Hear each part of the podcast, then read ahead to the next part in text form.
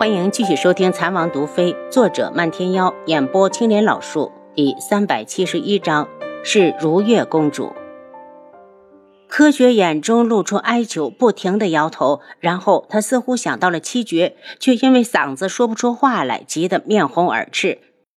柯学，我也要让你尝尝被人扒光的滋味。破天荒的，这人突然开口了，声音尖细，一听就是女子。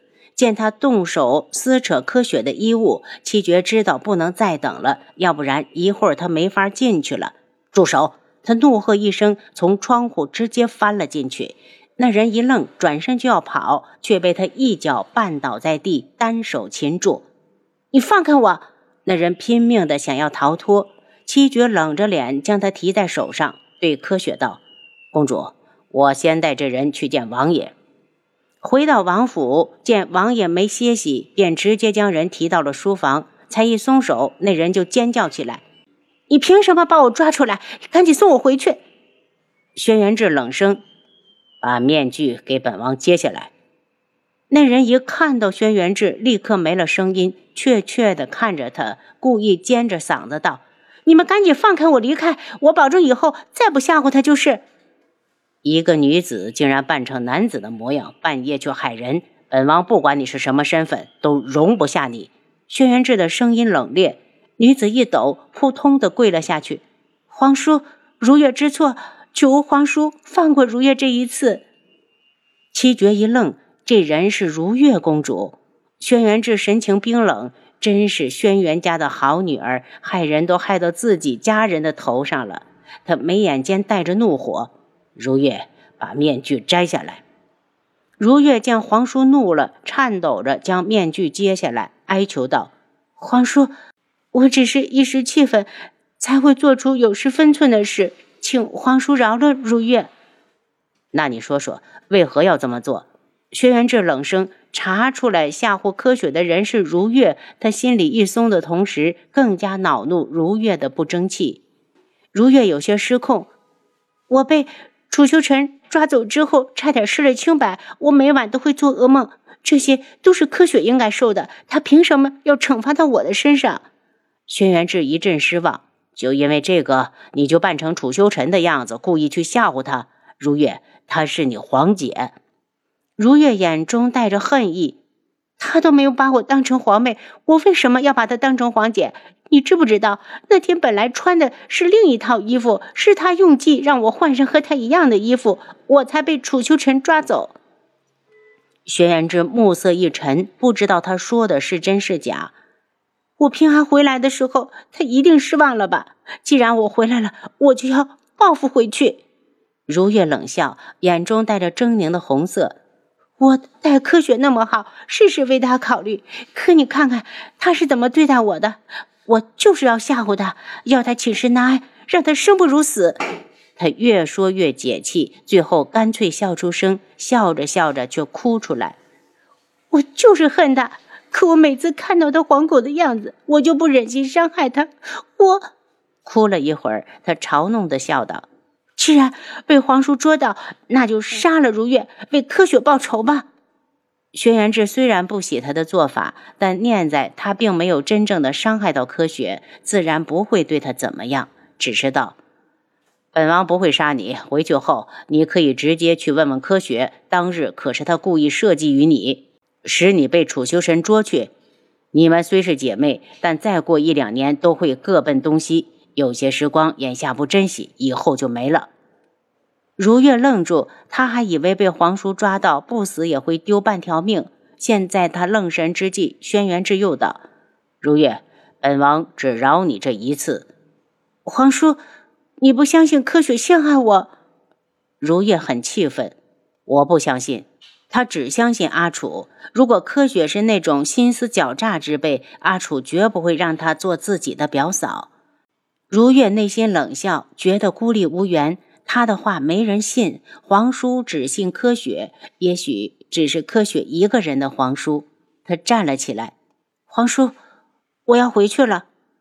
你今晚先歇在王府，明日宫门开了再回去。”七绝叫来红檀，让他收拾出一间房子，请如月公主住进去。等如月走后，七绝道：“王爷觉得一切都是巧合。嗯，七绝以为王爷会解释，可他根本没有下文。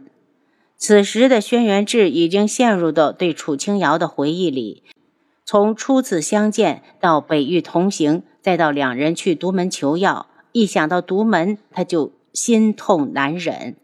阿楚就连死了都留在了那里。等过些日子，他真的要走一趟独门，把他带回来。她是他的妻，他可怎可孤苦无依的待在那里？阿楚，我想你了。然后他又想到了静主，浑身的气息立刻暴戾起来。就是那个高高在上的男人毁了阿楚，他要报仇，一定要杀了他。他凭什么要娶素如意？那样的女人如何能与阿楚比？如今阿楚没了，他只盼着早点报仇，好去陪他。素一天，他咬牙，脸上一片狠厉。七绝望着这样的王爷，难过的走到外面，一拳狠狠的砸到树上，震落一地的叶子。王妃出事后，王爷一夜白头，那满头的银发无时无刻不在刺痛着他们这些暗卫的心。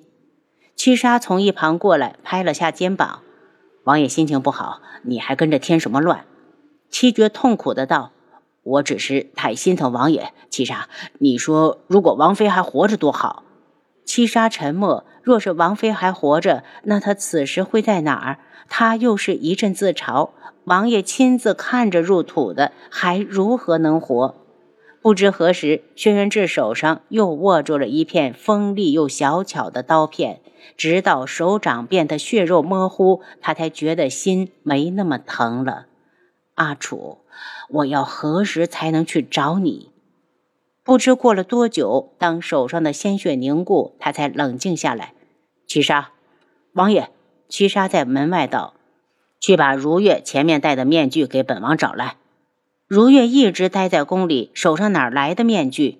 王爷稍等，如月公主走时把面具拿走了。七杀道：“去敲房门，说本王要。”轩辕志道：“再告诉七绝一声，让他安排人两天后送柯雪公主去找韩青义。”七杀一愣：“王爷，公主一个姑娘家去找韩家二公子，合适吗？”阿楚若在，也会赞成我的做法。轩辕志眼神一冷，顺便告诉韩青义，想娶柯雪公主，就要拿出本王看中的本事。属下明白。七杀出去。如月一听皇叔想要他的面具，极不情愿的道：“皇叔要这个干什么？这么丑，又不能带出去。”公主，属下不知，不过属下可以保证，等王爷看过后，就给公主送回来。就凭这张面具，长得跟楚修尘一样，就没人会戴。楚修尘的名声在京里可是比臭鸡蛋还臭。如月无法，只好把面具递给七杀。七杀回来时，轩辕志已经擦去手掌的血迹，闻着熟悉的血腥，七杀心里一颤。王爷，你这又是何苦？